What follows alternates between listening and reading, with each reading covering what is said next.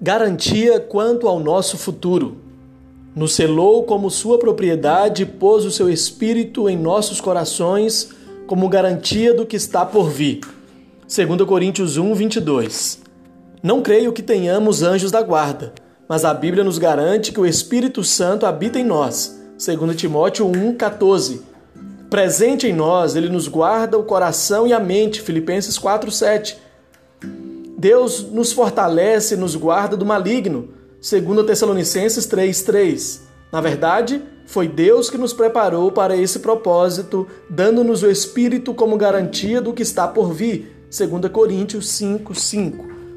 Em que porvir, futuro, estamos garantidos? Recebemos a promessa de que nada de ruim, assalto, desemprego, doença e morte nos acontecerá? Não, porque não somos tirados da vida. Aqui é a nossa casa, casa sujeita a ataques. Recebemos a promessa de que na corrida da vida correremos na frente de ponta a ponta e chegaremos em primeiro? Não, mas que em nossa corrida cruzaremos a linha final, onde o pódio nos espera.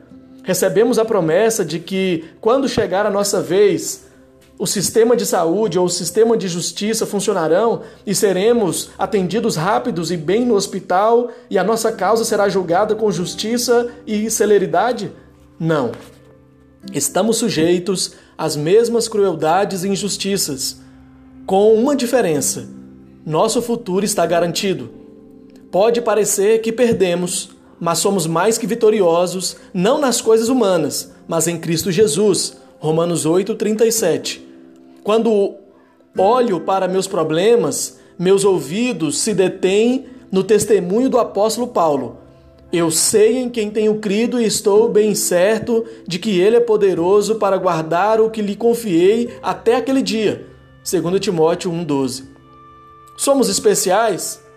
Se você sabe em quem tem crido, você é especial. Você está garantido.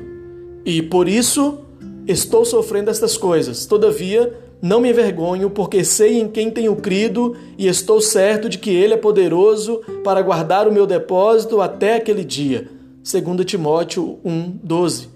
Motivos para orar: fortalecimento, viver na perspectiva divina, saber em quem tem crido.